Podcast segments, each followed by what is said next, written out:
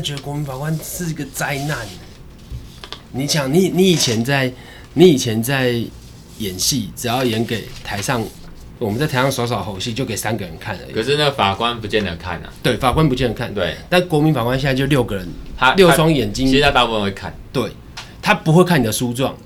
他不太看证据，嗯，但是他会看你演些什么。对啊，所以我是觉得这个我们要去上戏剧课程。对，这个是我觉得我第一个想，我看到当初看到国民法官的是我第一个。的想法就是这样，就是以前哦，这个当事人都反而会教我们说啊，你啊啦，你你律师爱派啊，以公爱跟法官啊，还在跟法官讲什么？那我们可是我们律师都知道，其实他都看证证据资料或者是书状嘛。对，你当你在那边当事人面前演给法官看，然后这个律师通常这只是演给当事人爽啊，交代，可是没有用。可是国民法官他们有时候就是会看这个，当然当然从好的面向来看，国民法官制度他们。官方宣传来说，这就是我们要改变现行制度，因为现行制度确实被讲恐龙法官就好像都不听人，呃，那个被告或辩护人的声音，或者是他们的演出吗？哦，就是就是有这种状况。那现在国民法官他这个反而是搞不好国民法官故意的啊，他就是要国民法官来看看这些辩护人或被告讲的话。当然，我觉得都有好有坏，就像当初讲的什么恐龙法官来追法官，说恐龙那个法官是不是刚开始就。不不不出社会就要当法官，还是说现在是社会历练，嗯，啊再当法官，那嘛有好有坏，鸡生蛋蛋生鸡啊，嗯，所以你说国民法官，所以我来讲国民法官他被被讲说什么，呃，不专业嘛，啊对啊，他不专业，所以他才要专业法官在旁边引导说怎么看卷。可是国民法官重点是来看那些呃行为人，比如说被告或法庭活动，对辩护人他们怎么演，因为这个是补足一般法官不看的。搞不好真的就是，呃，有冤情。假设啊，我们假设有有冤情，所以他真的就这么哭哭闹。可是，一般法官他就是真的爱莫能助，他就认真资料是这样。可是，有些国民法官搞不好就吃这一套，进而发现真的有一些蛛丝马迹。我看一百件，搞不好真的有一件就是就是避免掉冤案，也有这个可能。所以，这个制度就是要这样。如果都每个国呃，如果说，而且我觉得不可能的，就是。你期待素人的国民法官就跟法官一样只看卷证，那我还要国民法官干嘛？呃，我就是这个就只只看卷证不听那个被告讲而言的，那我还你干嘛？他就是要来平衡的吧？所以某种程度我觉得是抗衡，你知道吗？乡民法官有可能会分工，是不是？就是职业法官，他理论上就是要分分工啊。嗯、就像就像我们律师什么转任法官，他们那边官方说法，司法人员说，我们就是要借用律师在外面的这个这种接触跟经验啊，然后挑选优秀的律师来注入这个一股法那个元气，来帮我们法官这个环境更好，不要只有只有法官这种从这个考试进来啦啊这种这种，可是。他他的官方说完，可是实际上真的律师转任法官，那到时候律师变得更辛苦，就变成说职业法官看重诉状，然后国民法官看重你的言辞辩论，还有你的交互结论。所以有时候酬金变高，我们的 loading 我们工作量很多，会重很多，所以搞不好也像以前事务所，不知道现在事务所就有些是专门接案，另外的办案。这个搞不好以后这种案件，就是有人专门在演戏，有人专门写状，对，老板去演戏，老板律师演戏，然后受雇律师写状。哦，这个所以这也是一种分工，我觉得这个可以想象，而且我可以觉得我可以大胆的推测，干以后就是这样。嗯，啊，到现其实现在也是这样啊。假设有些法官就是看嘛，那有些当事人客户来说，如果法官真的看我眼的呢，还是看到我这些你律师觉得不重要的次要重要的这些资料呢？如果他真的看了呢？嗯，哦，那我觉得现在可能会有啦，但是不多啦。现在的职业法官。可能会有，但是真的比例很低。可是他就是叫律师多做一些多做的事情，就很累啊。对，对，没错。啊，那我觉得国民法官更是如此啊。对，那就会比较累了。哎呀，今天是 No More 第二十二集，今天呃的主题就是国民法官。那除了我建佑以外呢，那我今天有邀请到两个好同学、好朋友，一个是张彦成。张大律师，哎，大家好。那另外上次来过啊，就是胡志凯记者啊，大记者。大家好。好，那呃，上次跟胡志凯呢，我们就是我叫他蛇哥嘛，是是是蛇哥没错，以前叫小蛇，小蛇，那现在已经是大记者了，一号人物，每天都会这个在真人节目被 Q 到哦。总之呢，就是蛇哥。那上次跟大家是聊到这个治安嘛，哈，一些治安的议题。那今天呢，呃，我今天想要邀请两位呢，我们三个人来聊聊这国民法官。那今天就是这个开场白就到这边。今天是要聊这个国民法官嘛。那我们这个胡志凯先生呢，我们的大记者呢，好像有准备了一些介绍或聊聊一下，到底国民法官在干什么？对啊，这个制度去年修法通过的时候，立法通过的时候，在那个立法院那边闹哄哄。嗯，因为支持陪审团的群众，还有支持陪审团的一些老师啊、学运大师都跑去那边抗议。嗯嗯，对，因为他们觉得说这个应该是要支持陪审团才对，而且民进党以前都支持陪审团，就没想到后来竟然变成是国民法官，而不是真正陪审团，所以他们就抗议。我记得我国的制度好像比较特别一点，就是如果我我的资料这边是显示说，哎，如果是有罪判决的话，嗯嗯，这个有罪判决除了说要过半数哦，甚至是死刑的话要超过三分之二，但是至少要有一票是来自于职业法官。我觉得民众哦，可能多多少少或有或无啦，有听过我们台湾的国民法官的制度哦，就像刚才那个张先成大律师讲的，他说国民法官呢，呃，在在台湾的话是会有六个哦，那加上三个真的专业的法官。那他们在审判的时候，就是针对一些案件类型，譬如说这个最轻本刑好像要三年、十年以上吧，哦，最轻本刑十年以上这种罪了，哦，那要这九个人，哦，其中三位是真的法官，六位是国民法官，他们去呃去审理，然后最后下判决说这个真的被告有罪的话，要总票数三分之二以上，所以也就是说至少要六票同意嘛，那六票里面。呃，国民法官跟呃真的专业法官都至少要有人投票，哦，在这个程度。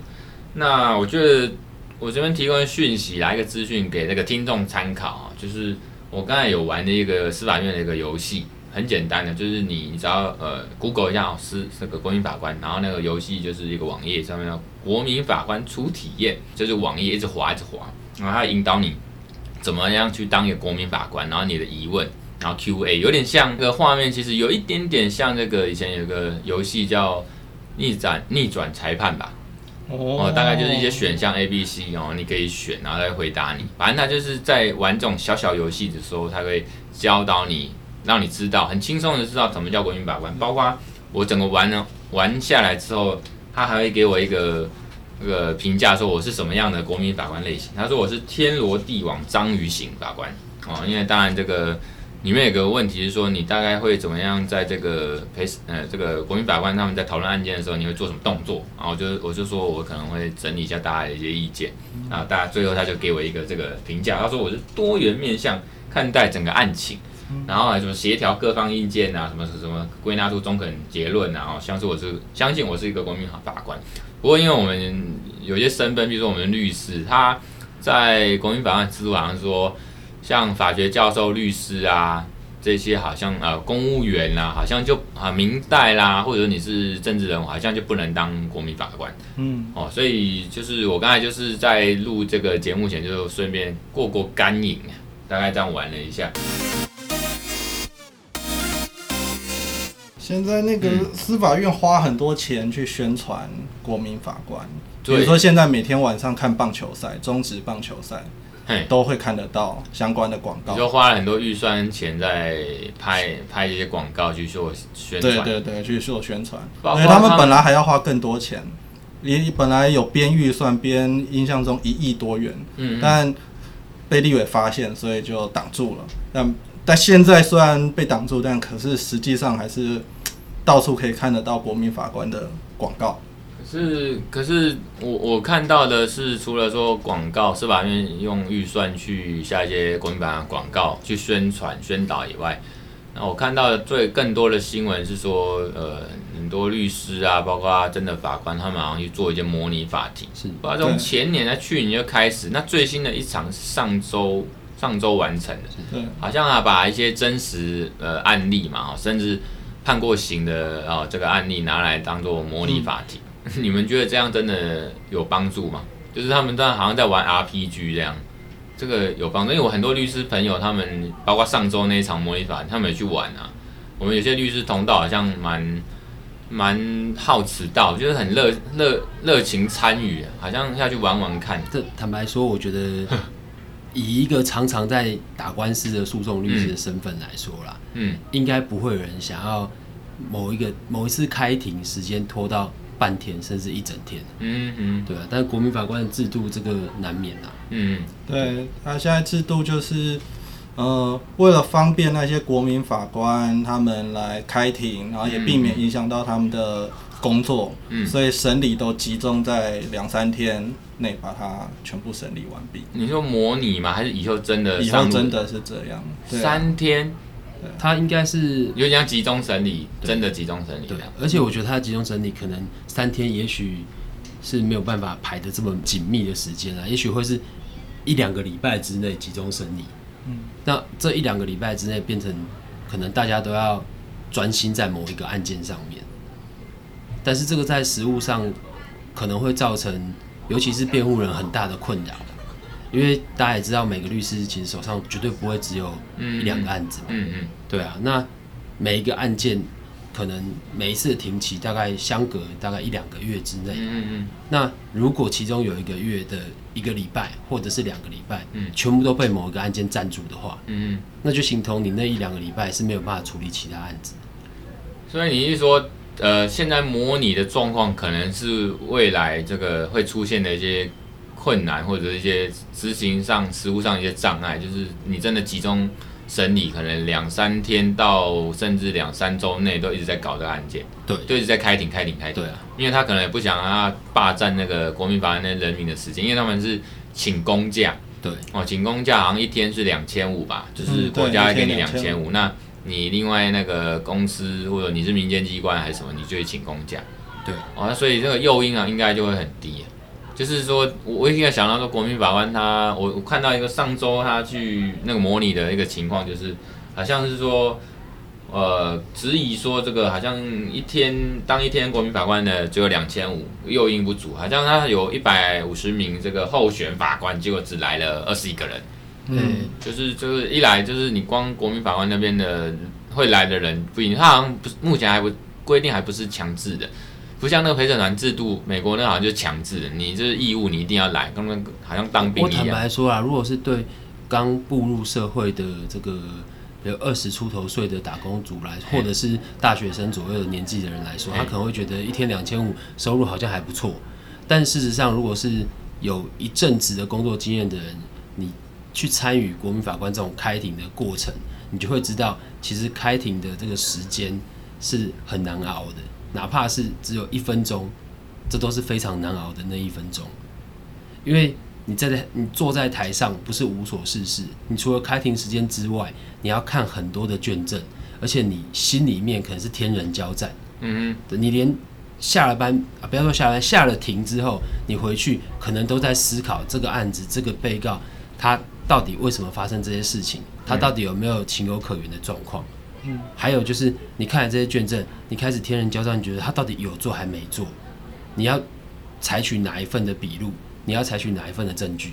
嗯，对。那个上次我看到我在脸书看到我有个 EMBA 的学长，他大概应该也四五十岁以上，那他好像就对国民法官跃跃欲试，因为他说要收到那个好像候补名单，反正要被列入。国民法官的这个名册里面，所以以前以后有朝一日他有机会就变成了国民法官。哦，然后呢他就觉得他尽一份义务，就是大概我是觉得不管呃，尤其在政府宣导下，应该不管什么样的年龄层哦，只要依规定年满二十三岁以上，然后你也不是什么特殊情形哦，譬如说特殊情形就是可以不用当国民法，譬如说你是呃有生重病啦，哦不方便健康因素，还是说你是这个。呃，老师因为要上课，或者你是学生那要上课，然后另外一个就是你自己好像是亲属嘛，有这个利害关系哦，被告的亲属。呃，在这样的情况下，好像有些人都要约，可是他们可能在想象中自以为是像。看电视剧那样，然后节奏很快啦，然后他不知道其实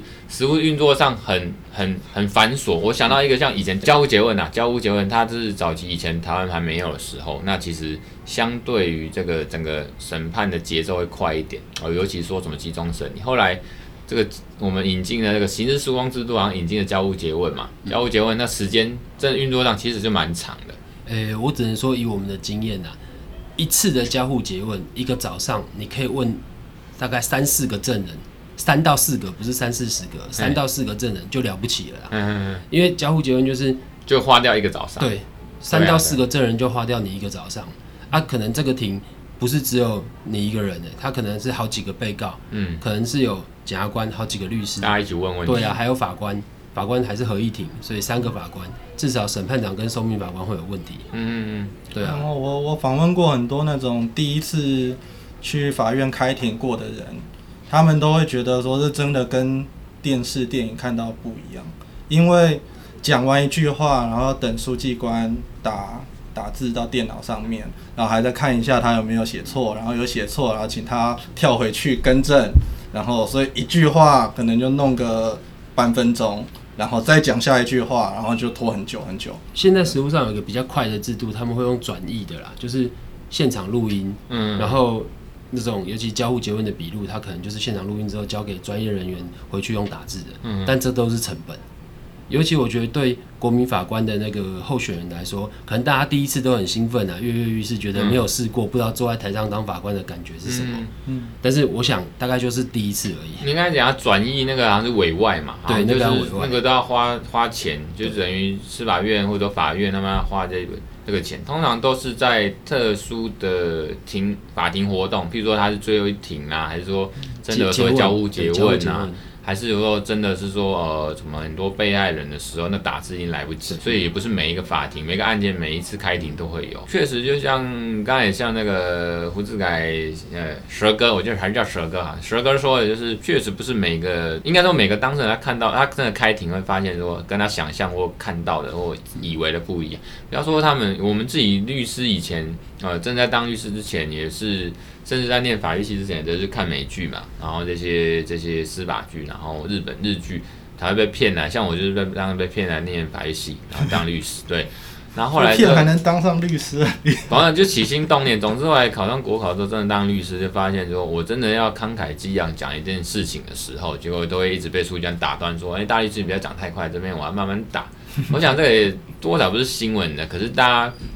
只有我们真的去上过法庭的人，不管是律师还是当事人，最有感觉啦。因为实际上体验就是这样。所以一般现在，呃，当然你讲的这种痛处哦，就是说，真的法庭活动其实很漫长无聊。那讲到这个，如果真的给一般人知道，人家就不想，更不想当国民法官。这个他们也不会去宣传啊。对呀。我觉得还还有一个，嗯，就是当律师被这样子的诉讼制度影响到，说哦要开庭开一整天，然后可能自己的案子原本的案子要想办法排开挪开的话，嗯，经营的成本会不会上升？我觉得转嫁到那个，我觉得当事人，我觉得不只是会上升而已，会疯狂的上升，会上升五倍吗？这个。我们因为刚好我们事务所的同事有去参加之前这个模拟法官、呃模拟法庭的这些活动，哇，他说以他参与这个活动的感想，他觉得以后这种尤其又是重大刑事案件，通常才会使用到国民法官的制度。他说这种案件以后随便一件，你没有收个五十万一百万，你根本不敷成本。当然也是一方一一方面一个省级就对对，因为你想想看嘛，我们本来可能假设。假设每一天都有一庭就好了，嗯、那两个礼拜的时间，我们可以处理十个庭，嗯，好，十个庭其实两个礼拜开十个庭不算特别多，但也不算很少啊，但它就是正常，嗯，稍微有有一点案子的话，大概就要处理大概八到十个庭两个礼拜，那现在浓缩只能处理一个案子，所以是不是你这个案子至少你要乘以几倍以上的价价钱？才有可能，有点像急件，对不对？原本的案子，原本在接这个国民法官之前的案子，因为后来接了国民法官，所以进度都要往后挪。对啊，而且其他的案子，而且呃，我不晓得听众有没有实际参与过审判的过程，因为坦白说，跟法院请假是一件很困难的事情。嗯，对，我想这个这个。陈大律师应该很清楚，对，都要他写呈报状，然后要说服法官。有些法官就是你只要附一些证明，说他是不是冲庭啊，时间跟别的冲到，还是说你人在国外啊，你要给一些资料，譬如说呃这个线上你有订机票的这个证明，然后啊，有些就算有，你遇到比较奇葩的那个法官或检察官，干你就算有，他也是说你可以找人家代庭啊，就很奇葩一样子，就不准你请假，你就是要来开。我们还碰过一个更夸张的，是那个时候明明他比较晚发庭期，嗯，其他法庭先发庭期，嗯，他就是死活都不让你请假，因为他最大。对，那我我来问个问题哈，嗯，假设两位大律师今天就收到一个。国民法官的案子，不管公司分派怎么样，反正你们就收到了。啊，请两位大律师排一下，我们什么时候开始审理？哦、你们大概以按照你们现在手边的 schedule，如果要排出一个礼拜的空档，专门来处理这案子，你们从现在开始起算，往后排，大概要排到多久？才会有一个礼拜的整个完整空档让你们审。我来看一下行事历。对对对，就麻烦两位看一下。我我我这么讲，那个张大律师先来看一下行事。我的话哈，就是说前提当然是呃律师这边到底会怎么样去调整。我以前看到这国民法官的事情之后，其实也有一个学长哦，包括他 EMBA 的学长，他是国国泰人寿的哦，他来问我，他就很好奇问我说，我们律师怎么看国民法官这个制度这个事情？那律师这边会有什么？怎么改变？那我第一个回答他的就是说，我觉得律师这一行，呃，其实大家都会变得很辛苦哦。有些人甚至观点觉得国民法官是个灾难哦，就是说一堆乡民那么乱判，或者说平常讲的说要判死刑，最后还不是这个像上礼拜、上上礼拜有个、嗯、有个新闻，也是模拟法庭，然后就说这个这个有个杀人犯啊，以前是把人家这个妻子爆头吧，用枪把妻子爆头。结果这个因为有个国民法官就说，这个他觉得这个男的很有悔意啦，哦，这个他觉得他抄那心经抄的字迹非常工整啊，他觉得很佩服啦，所以他就判他有期徒刑，一般俗称轻判。然后对于这个持枪的部分，他还觉得这个枪啊，他他那个国民法官那个模拟的国民法官可能自以为是侦探片看太多还是怎样，他觉得那个枪好像有些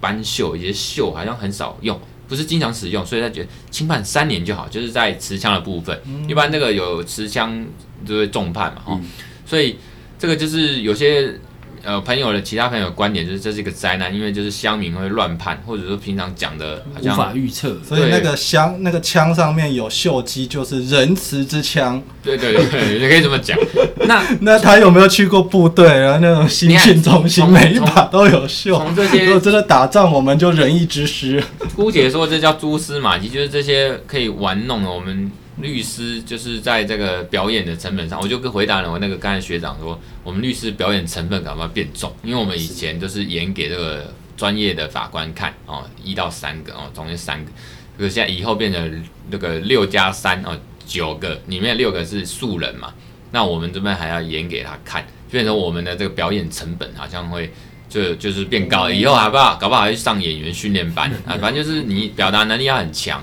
以前可能注重在那个法学逻辑、证据、诉状啊，现在啊，顶多就是家家户结婚的问题要准备好。现在是你可能还有点戏剧天分，就是可能某种程度，因为时间拉长嘛，哦，这个整个法庭活动时间拉长，我们要注重在怎么表演哦，你要说服法官。就我知道这个整个国民法官制度，好像法官会比较像是，就像讲的这个会会去去诉讼指挥引导啦，哦说。这个法律的东西，或者说这个基本原则概念，他这三个专业法官会去教那六个国民法官。哦，这个基本还是有。这个部分，就有一点陪审团的味道，因为陪审团里面也是国那个法官会去指导一些法律原则或一些方向，让这些国民法官，因为他毕竟素人，他们没有法律专业嘛，他们不知道从何做起。坦白说，我觉得那个效果不会很大了，因为、嗯。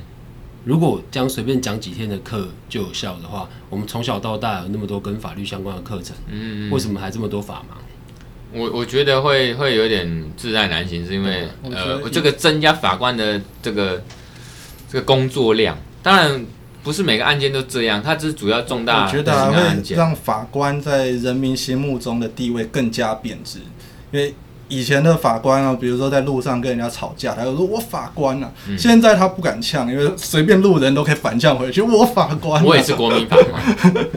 可是，我觉我觉得这个也是个案来看，因为我像我们这个律师或记者，常常看到法庭活动上面的所谓的法官或检察官，有些就是做人不错嘛，哦，这个很很和蔼，就因人而异，对，然后就很客气，然后很温柔这样啊，真的。啊，有些就是很霸霸道啊，呃，就是蛮横的法官、检察官都有啦。嗯、所以如果遇到蛮横的，搞不好他就是说，他搞不好在我我想象一个画面，就是在模拟，就是真的法庭里面，然后他们在评议的时候，内部评议总共九个人嘛，那三个法官搞不好就很强势的去压住那六个说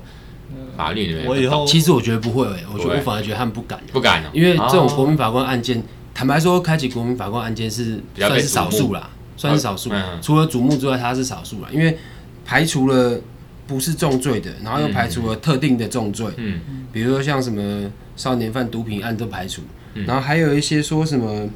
呃，案件繁杂需要高度专业的，嗯，那个基本上也排除。所以什么吸金啊、嗯、这种的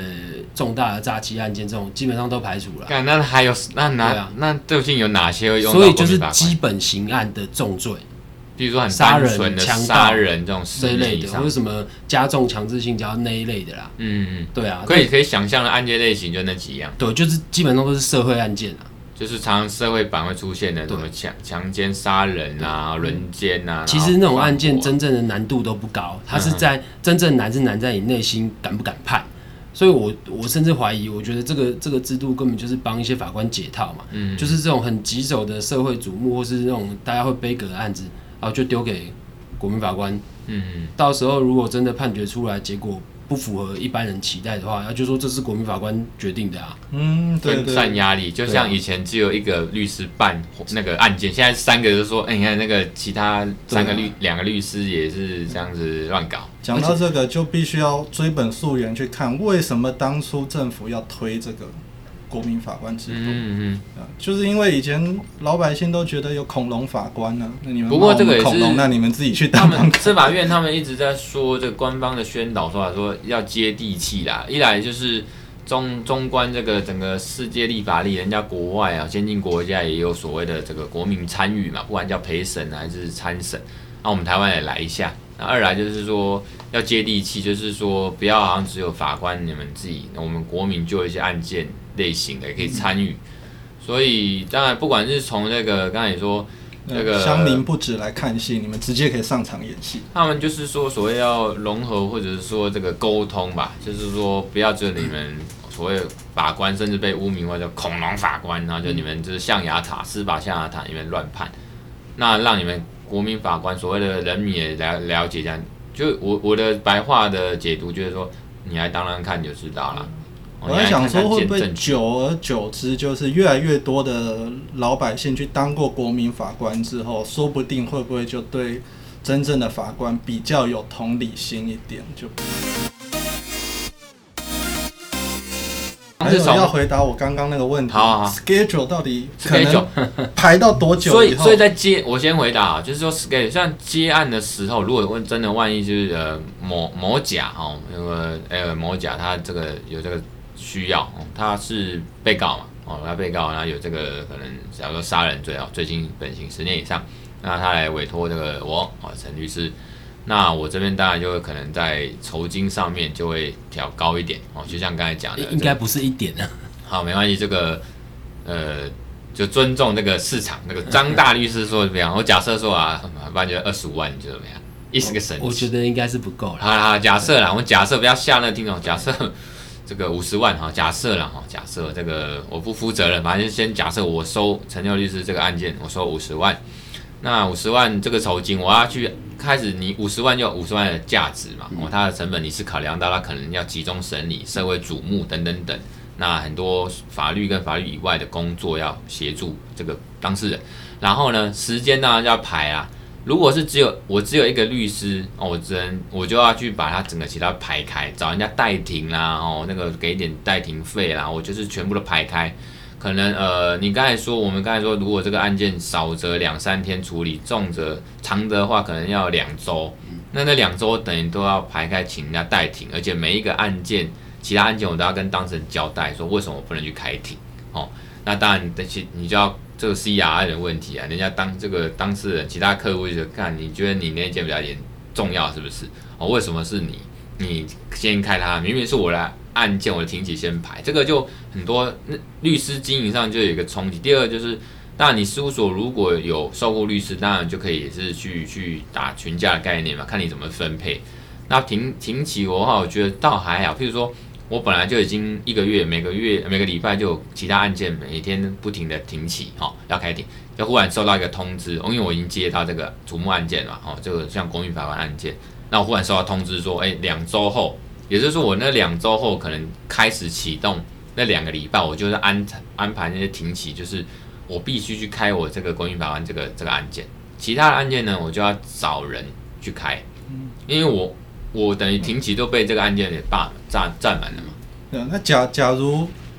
假如其他的庭都没有找人开，继续就是你开，但是就是要你往后挪，挑出一个一个礼拜的空档时间啊？对对，那那大概你会往后挪挪到多久才有办法去处理这个国民法官的案子？不是啊，这个刚才不是还听到说可以请假嘛？如果真的冲庭，我我坦白讲啦，我觉得请假是太困难的事情，而且。基本上，如果这个案子是有国民法官参与审判的话，这个案件应该不会让你请假，他会希望你去请其他案子的假。为什么？因为这个案子涉及的人太多了，至少有六个国民法官，你要符合这六个人都有空的时间，都愿意来的时间，他超级困难。所以好不容易可以抽出他有空的时间。这个庭，这个合议庭的专业法官三个人一定不会让你准假。OK，那那理论上就是，我就去跟其他被冲冲停的的案件，对，跟其他法官请假请求说，你看我这个收到国民法官这个案件，人家九个呢，很难瞧呢。对，确实是以难瞧的为主。那大部分的法官或讲说他们也能体谅了，因为觉得我看这个我他自己要乔很容易嘛，他只有一个检察官或一个法官说了算。哦，我们那边是。呃，光法官就九个，然后还有其他的这个当事人跟这个辩护人，增加检察官，对，还有证人等等等。对，这倒倒这倒是以国民法官这种案件，律师费是要收多一点。然后这肯定的啦，肯定的。而且大家都以为这只有审判程序，但是在诉讼中，其实审判程序还不算是其中最长的。真正长的是，我想那个监狱超清楚的啊。欸、真正长是前面的流程，前面的准备程序嘛。哦对不对？这个什么准备程序啦，光你要调查什么证据啦，然后证据清单要表示意见啦，然后前面前面要做很多前置作业吧，准备作业。虽然说前置作业国民法官不参与啦，嗯嗯，但是我们前置作业该做的事情也是很多的啦，尤其你还要想到说日后还有国民法官要来检验你这些东西，所以你在前置作业也要花更多心力，因为你要想办法让这些素人。可以知道你的诉求，会会不会也要跟美国陪审团一样？你们要多去准备一下这个国民法官他的背景，比如说，假设你现在这个案子，理论上我们不会知道他们是谁啊，嗯，事前不会知道是谁，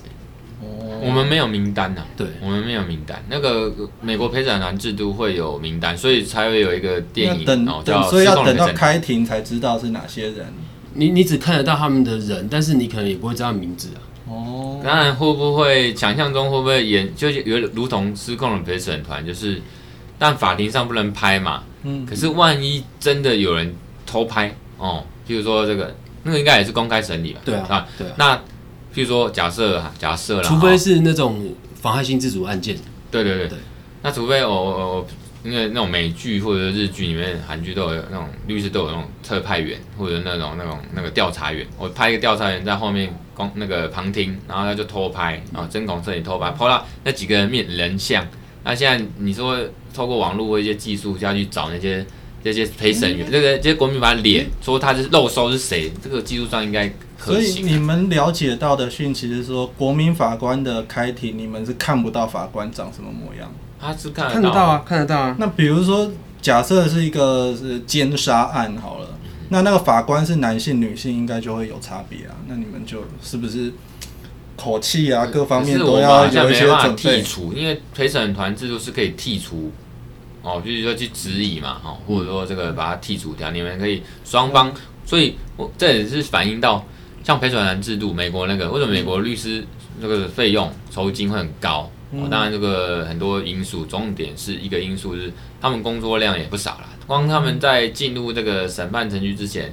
哦，或者是所谓的这个这个揭露程序之前，前面的光挑陪审团就是一个重头戏。对，哦，就是像我们台湾有些还有什么整点整理啊，不管刑事的民事，这个也是一个前面的前置作业。美国那个前面就有一个光挑陪审团，你要剔除，然后有什么意见，那就像你刚才那个胡蛇哥讲的说。我要知道这个这个女的哦，可能对这个她平常可能对这个某些议题很敏感哦，有偏见，我要把它剔除掉，然后会提出，那双方开始提提提。所以台湾这个国民法官制度，基本上你也没办法，制度上你没办法去剔除掉它，它。像我们一般法官有回避制度，才揭晓说、嗯、哦，这个案子，可是奸杀案，结果九个法官都女孩子。可是有一个可能是回避制度，因为我们我们遇到案件，如果我们民事诉讼法跟刑事诉讼法遇到法官，你觉得他有问题，你想要申请回避吗？我我觉得这个就是最大的问题所在，因为一般情况的话，职业法官我们会知道是谁。哎呀哎呀，那有没有回避的那种符合法定回避的事由？这个很明显，大家去可以查得到。嗯，如果国民法官完全不公布国民法官的真实身份的话，嗯、我们怎么知道回避事由？对，就是譬如说这个跟他有仇，对，就这么准。因为我刚才讲的有几个要剔除掉，一个就是说，可是那个好像选择权在于被选到当国民法官的人，有些是老师，他说我要上课；有些学生嘛，有些是太老了，好像七十岁以上，他也说可以，他自己不要当。然后一种就是他是有亲属利害关系。我、嗯、我觉得这个有两难。第一个就是很多人觉得说他不想自己的个资被泄露出去，嗯、那这样的话他势必就只能选择说，那我我我不想把我的名字什么公布出来。可是你越不公布，当事人对对被告来说，我越没办法知道你会不会有偏颇，你会不会有特殊的心证，你会不会跟我们其实是有些特殊关系。我要申请回避，我怎么申请你回避？那我那个请教两位，不然这个我不是不是很了解，因为我们提到说，那我如果是被告或辩护人好了。那我们这个当庭或诉状提出说，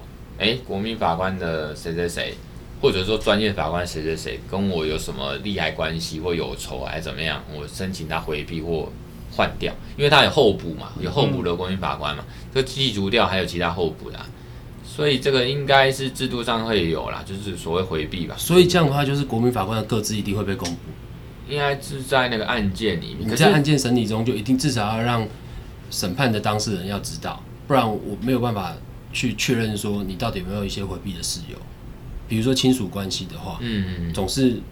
有可能你会跟其中，假设有很多共同被告的话，你会不会跟其中某些人是有亲属关系？可是我看他规定，他宣传是说，请国民法官们不用担心你的个资会被泄露，他是指名册吗？这个绝对不可能，因为我不晓得，如果我是辩护人的话，我不知道你国民法官是是圆的，是扁的，我不知道你的来历。对，连我怎么理论上连国民法呃一般专业法官我们都知道他是谁是谁的，啊、那我没理由国民法官不不能知道啊。对啊，再怎么样，我至少去阅卷的时候，我一定看得到你的评议的记录吧？正常情况还是说他指的各自是说呃。住址啊，呃，叫张彦成、张圈成啊，比如说遮蔽嘛，然后你当然你的出生年月日、其他的一些呃地址各自，我绝对不会泄露，那些无所谓。这个我觉我觉得他指的应该是这个啦。嗯，那其他人我至少知道他姓名，姓名应该是要公布了。对啊，这样才公平，才阳光才透明啊。对啊，呃，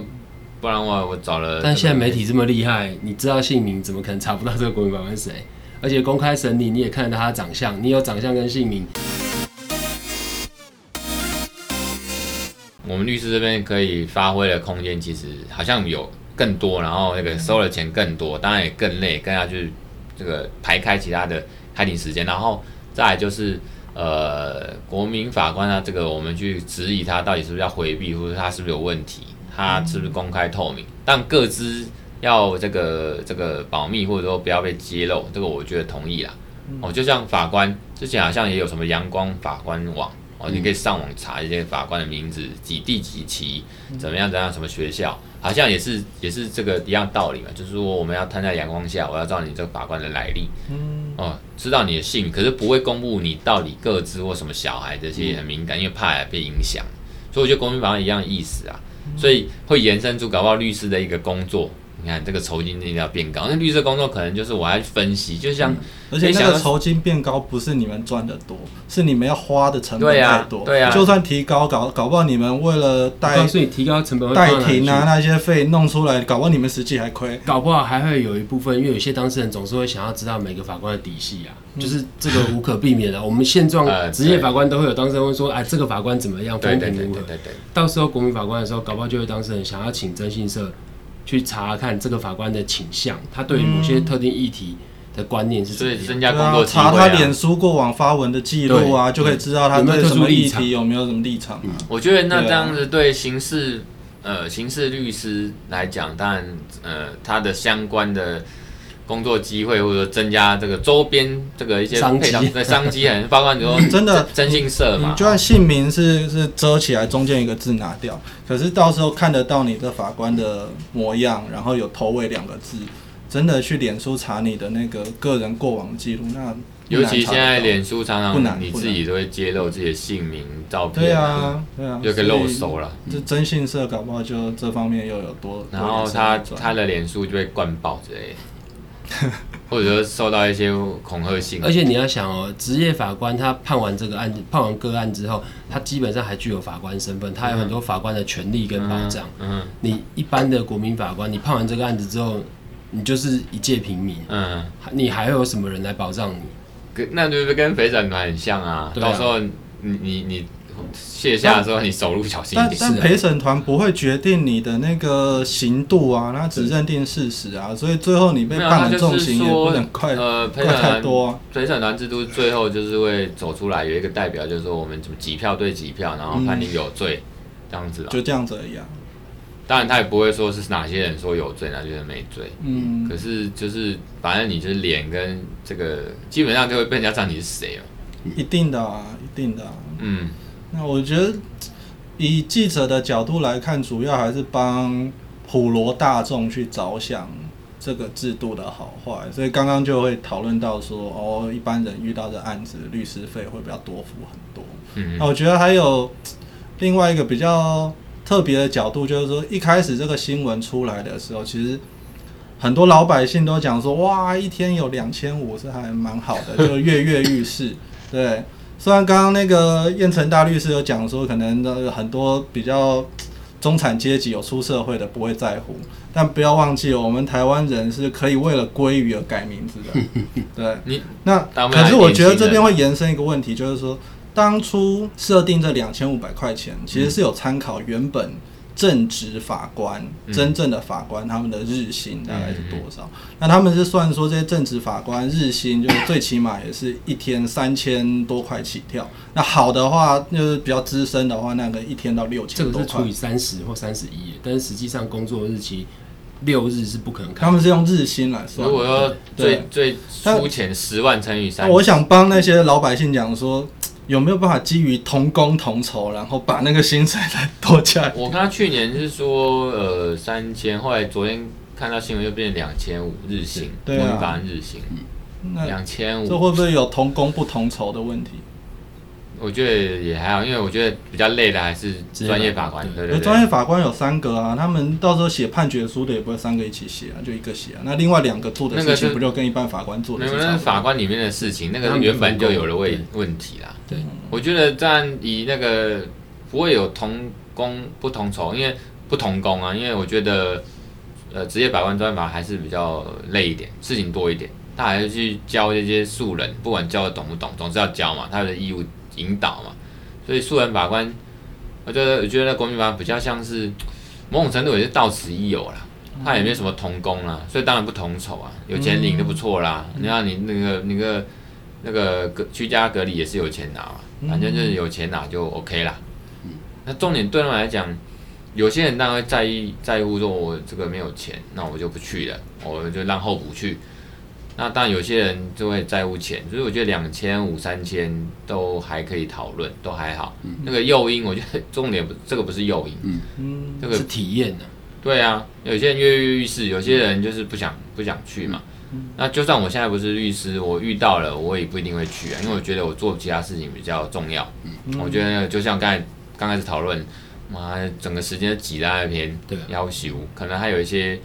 我觉得还是在于那个起心动念，就是你有没有那个所谓我们姑且用正义感这种哦，我想要当国民法官，我想要做出一份尽一份心力，所以这是司法院一直在那边提倡的嘛，它引诱发大家那个那个那种那种感觉，所谓的呃什么距离吧，跟司法之间的距离哦，不然的话最后就是。各说各话嘛，就说啊，你们是恐龙法官，然后这个恐龙说你们就是键盘的这个法官，键盘乡民啊，只会在那边键盘敲啊，你们来拍门看。宣传的意义大于实质啊。嗯，对啊。然后在刚刚讲到正义感，还有实质正义感之类的问题，那个这一次这个国民法官制度里面有一个，我觉得是司法院的宣传重点，是说有一个那个叫卷证不并送的制度在这里面。嗯嗯，对，那他们说这样子可以有效提升大家判断的时候的的正义感，因为就不会先被别的资讯给干扰到。哦，这个我先解释一下，我看那个如果讲错了，张燕的律师帮我词，就是。以前那个有在讨论卷证并送或卷证不并送嘛？卷证并送就是案件一来，那这个法官可能所有的卷证都看到，搞不好还没审理就已经有一些新证了，他就先偷瞄或者不小心看到这些证据资料，开始就未审先判嘛。嗯，那这个想说不要被法法官新证不要被污染哦，先这个干净一点，然后就是卷卷啊，就是所谓的这个。卷宗啊，资料或者证据就不随着起诉后送到这个法官的办公桌啊，就叫卷证不不并送。所以，我们这个国民法官制度好像有一个被拿来讲，还是卷证不并送嘛，想说好像让国民法官先这个心如止水哦，这个心中都是就是。呃，没有先入为主的这个心证很干净，没有被污染。好像是真的开庭了之后，那检察官他就是起诉的那一方检察官，他会把这些卷证拿出来提示，嗯，哦，给这个国民法官看，然后专业法官也要引导国民法官说这里啥，让他看怎么看怎么看啊，这些东西什么，那开始有接触，嗯。不过我觉得，那那这是国民法官卷证不被并送啊？对，专业法官是有嘛？有并送，这个卷会先到法官那边去，专业法官那边去，好像也不会哦。他们有一个特别的制度，叫做找一下哦。所以是，如如果是假设说是这种案件，他就一律都是卷证不并送，只要是，因为都是法官，只要是国民法官案件，就是照他这个规定来说，就是卷证不并送。那为什么一般的案件就有卷证？我觉得这个也很奇怪。他这边是说，对，卷证不并送，然后在开庭前，被告跟辩护人只能跟。那个检察官申请阅卷这样子，谁谁向检察官申请？被告跟那个辩护人是跟检察官申请阅卷，因为那些卷证没有送到法院去了，都还留在检察官那边。可是那法官要怎么？就是后面我坦白说，这也是卷证。呃，但这个这个问题不是完全来自于国民法官的制度，可是来自于跟卷证有没有并送有关。对，只是在国民法官制度里面，这个困难点会更大。因为国民法官里面，你有六个国民法官在里面，这六个人是法律素人，嗯，他看卷的速度一定远比我们习惯看卷的人要来慢很多。好慢啊！如果各位有阅过卷的经验的话，就知道我们在安排阅卷的时候，它有一些限制，你一定要提前跟书记官申请，嗯、而且对，而且除了约时间之外，纸本卷哦多如牛毛，少的话纸本卷就是。两三宗算少，对不对？嗯嗯、多的话可能两三百宗。嗯，我有越过那种出动一群律师越了三天越不到三分之一的。嗯，那假设你今天有六个国民法官，六个人都要看卷，你哪有哪来六份卷？他会不会影印？他只能用影印本嘛，不然就是用光碟，对不对？只能这样子做。欸、嘿，那但是坦白说，我们很多人是不习惯看这样的电子卷，他看起来。第一个，你司法院你要拨出人力来扫卷。嗯嗯，我们通常去申请电子卷的时候，他都跟你讲，他就回一个说，我们现在没有人力扫电子卷，因为你要扫描也是要人力，尤其他很多卷是那种立体的，它是有定东西在上面的，嗯、尤其是什么法院的送达回执这些，它都是立体的，你不可能用全部电脑扫，你一定要人工去翻页。嗯，这是最大的问题。然后很多卷它是已经封起来了，你要人工把它拆开来，然后再去扫，然后中间会碰到。有些破破烂烂的，他在扫的时候特别注意；有些单面，有些双面，他也要特别注意。嗯，这个扫卷非常非常的困难啊！司法院没有这个人力，将每个案子帮我们。我觉得那个是相关配套制度如果没有到位，其实很多东西就是没办法推行，没办法推行或者是很难啊。对，对啊，那。这这个就会让我想到说，好，这个法官，国民法官，他没有办法先看卷宗，哎，那是不是就没有办法先准备？他有好有坏啊，不能先准备，就是说你不会被污染嘛，你的心证不会被污染。可是到时候准备不足就来判，那不就很糟糕吗？对。那另外还有问题，如果他不先看卷，那他看什么？就看我们记者写的东西，尤其这些案子都是大案子。我你们没办法知道记者会怎么写。你看记者，对，那他的新证是不是真的就干净，还是被我们媒体写的更污染了？对。可是这种问题，其实在，在在一般案件也是有了。我们现在先区分一般案件，有些记者也看不到卷，所以有时候写都是道听途说。当然，一般案件也会有这种情况，可是至少一般案件，你就是三个职业法官。坦白说，职业法官在消化这些卷证，或者甚至他直接看起诉书的时候，他可能就会有一些想法产生的，就法律上的想法。嗯，对啊。所以就是效率跟跟这个一般民众的法感。互相 PK 嘛，就看哪一个比较重要，就是我们要采哪一种制度啊。我觉得人性是趋乐避苦哦。那个有时候你说国民法官，你要像法官哈，专业法官他们都不一定很，不是不是每个都很认真去看卷，然后真的真正看卷那种身体有时候不好，有时候早死或者是身体有问题。那国民法官可能也是的哈，就是他们趋乐避苦的情况下，他们呃在阅读上这些证卷证资料，搞不好他们想要找一个自己觉得。最舒服的心证最容易形成的，或者有一些偏好的，纵使旁边的专业法官会去引导，还是说有些证据怎么看？可是毕竟决定权嘛，他投票嘛，这个六个素人，这个国民法官，那也每一个人可能自己都觉得，哎，我就是这样认为。就像我刚才讲那个模拟法庭那个，有人就觉得这个他一定是忏悔的哦，这个某个国民法官他不是他是中年的哦，所以不是年轻小伙子。或有一点社会历练，这种素人的法官，他觉得哇，他操心心操得很工整，真的是一般人哪有这么工整哦？一定是很用心的忏悔，而且当然他从他自己的那个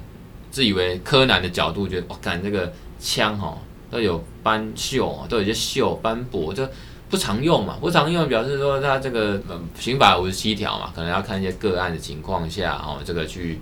呃酌减刑度。嗯所以像这个情况就是，呃，我也想象中律师都可能可以去不要用操弄，去去凸显一些东西，去引导。因为我一直觉得律师什么在实务上我们的角度是去引导，哦，那那个协助当事人，就是说我们的我们辩护人，我们协助被告，哦，那对他有利的东西，这是律师的价值。所以我觉得以律师的观点来看，呃，国民管案制度应该是还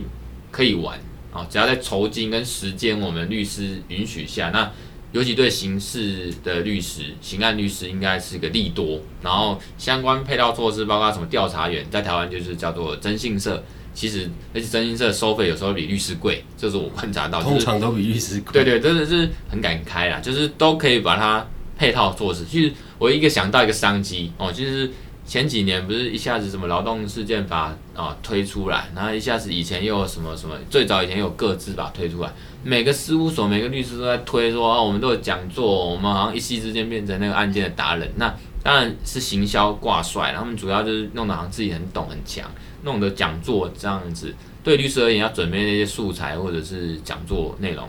不是难的事情，重点是他营造出出来。那这个这个。我觉得国民法官法也一样，他可能会去，哦，譬如说我明天，我就跟张大律师，我们来弄一个这个讲座，哦，我们好像塑造成我们是专门已经早就有一个团队在做这个国民法官制度，那在业界先开一枪。哦，那百分之一的这些圈内的律师们呢，他就不以为了。嗯，陈旧律师他也不是刑案律师，要当大律师职业几年，那些老屁股总是那个真的刑案律师那边酸。可是我们的，我只是讲讲商机，就是我们的这个潜在客户是那些百分之九十九法非法律人嘛，他们看到就信啦、啊，那信了之后我们就有案件啦、啊。所以，变成说，其实对我们讲，商机是有的。其实我觉得有有翻转的可能。我们事务所里面有讨论过，因为我们有同事去参加，我说他有去参加这个相关的模拟法庭嘛。回来之后，另外一个感想就是，他觉得以后只有大事务所才玩得起这种国民法官的制度。如果要担任辩护人的话，因为他们人力很充足。我今天冲庭的时候，那我就安排另外一个律师去。哎，我我这个是人力支配，可是我觉得依我的观察，在现阶段。这个律师，大家其实都那个各显神通，都很有本事。你说冲庭代庭，这个这个是小事，不是不是大律师或中大型的人力的问题。这个其实我们互相调度。譬如说举个例，这个律师常常不是都有那什么呃诈骗集团哦，他们就很多人一气之间都被抓了啊。我一个事务所可能两三个不够用，我就会开始呼朋引伴一堆律师同道去支援，这就是资源的概念，能力组，我觉得那都还好。你只要有钱有时间，都可以找到人来吃，我觉得倒还好。重点是，我刚才想到魔鬼代言人，因为那个以前很早以前那个金润里演的，他演一个很厉害的刑案律师，那他服务的客户都是超有钱人，嗯，所以你刚才张菁成律师讲的那个状况很像是服务有钱人。那重点是，你说大事务所或很很厉害的律师，他们就是当时要付得起这么多钱啊？对啊。可是我觉得很多。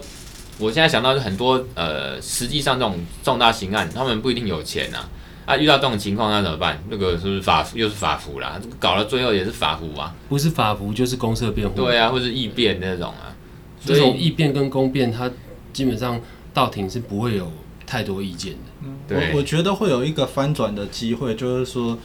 现在的很多大律师、大事务所，然后他们可以把自己过往的丰功伟业、那些绩效案件拿出来，去去帮助他拉到更多的生意。可是，在这个新的国民法官制度上，所有人都是从零开始，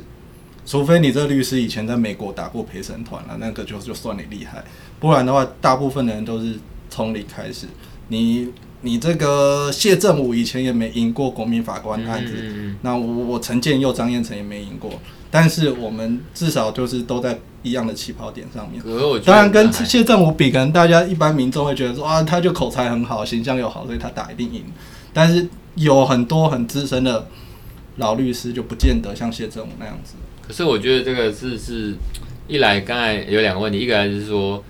这样子的案件类型跟被告还有他的财力哦，那个能请不起得起律师，或者是大律师，还是什么法官推下的律师，收费很贵的律师，这是一个嘛？通常这种当事人，通常这种案件类型呢当的十之八九的没什么钱，最后就可能靠法服，法服的酬金是不是要高一点？这是一个问题。第二个是，就像我刚才讲的，就我的观察，整个律师界常常就是。当然，你已经很厉害。比如说，你打这个呃证交法的内线交易，有名的，真的就那几个大律师或者大事务所。可是有时候这种新的案件类型或新的制度，它就是前面大家都是在先冲一波行销，或者是先先声势造起来，好像一个很厉害的团队。就像你说了，我先冲一波，像当初公司把它弄出来，闭锁型，至少在台湾闭锁型公司那个是是当时也是台湾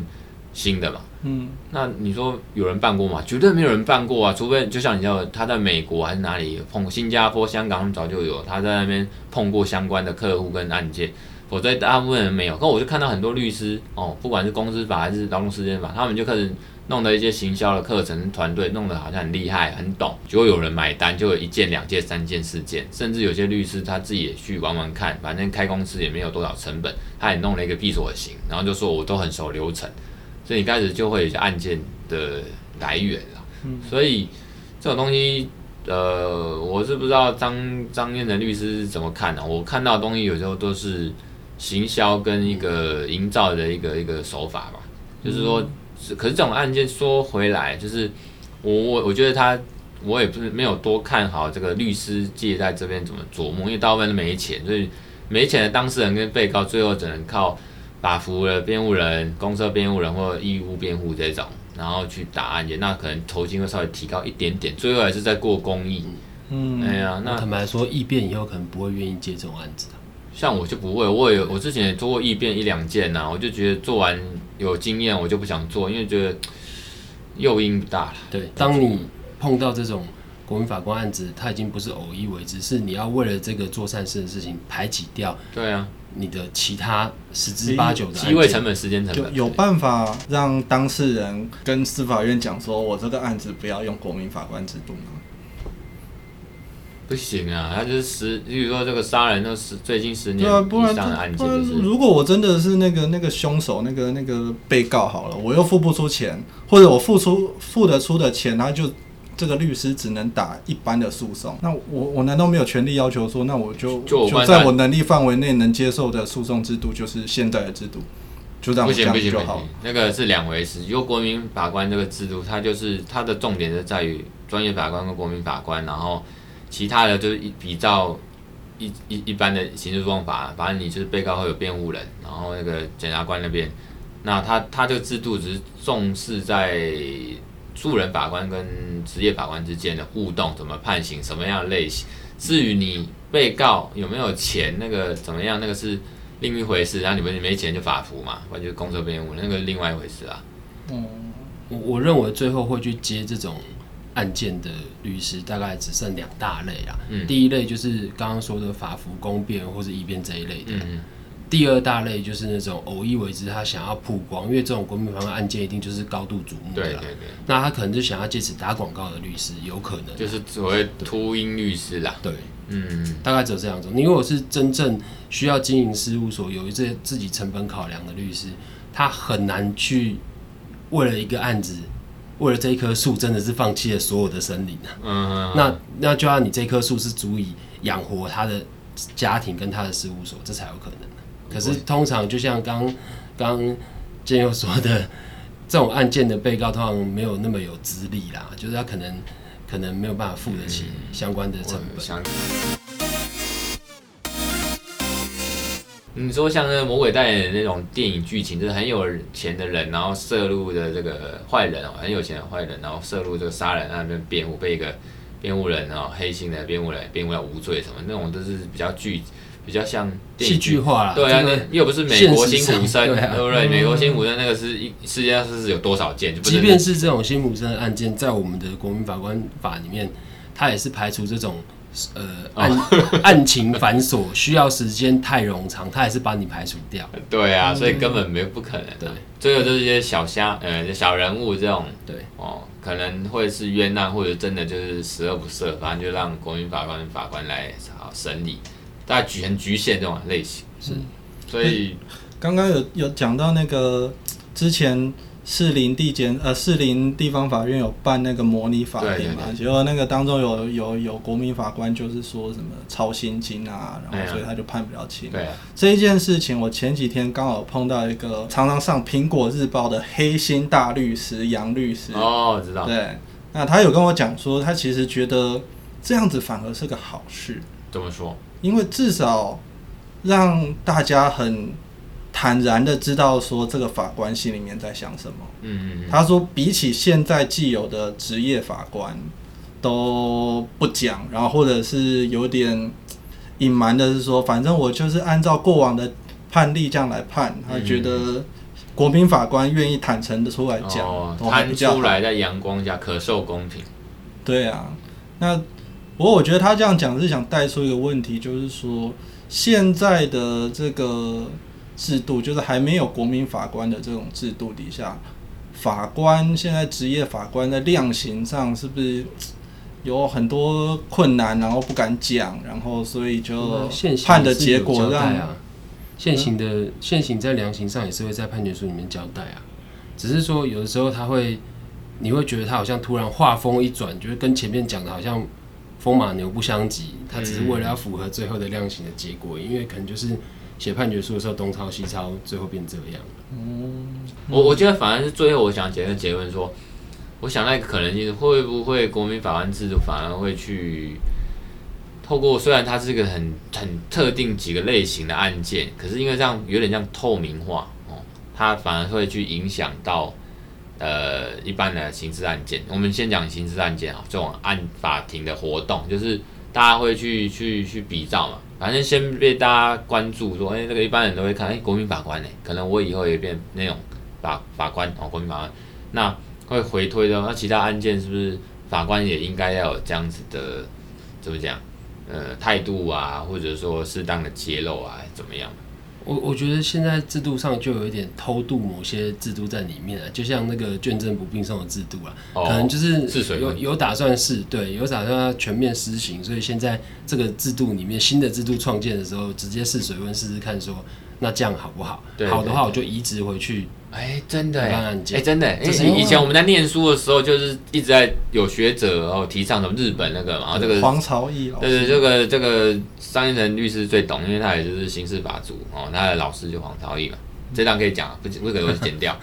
可以，可以帮他 promote 他的学说啊。对，黄朝义老师，而且现在政府也都有逐步按照他的理想来去做。像像那公司法就是这样，他就是刚开始就是像闭锁型那个，刚开始是适用在这个所谓的这个。好像呃，国辩有限公司，然后后来某些类型 OK 之后，他开始就全面，嗯，就是说也是先试水温。嗯、国民法官就是像偷渡也，你要用这个名词，我也觉得可以啦。就是试试看，因为以前这个争议很大，不敢用。现在有国民法官嘛，感觉民民心可用，就在这个制度先试试看，可以以后就移植过去了。先弄一个成功方程式出来。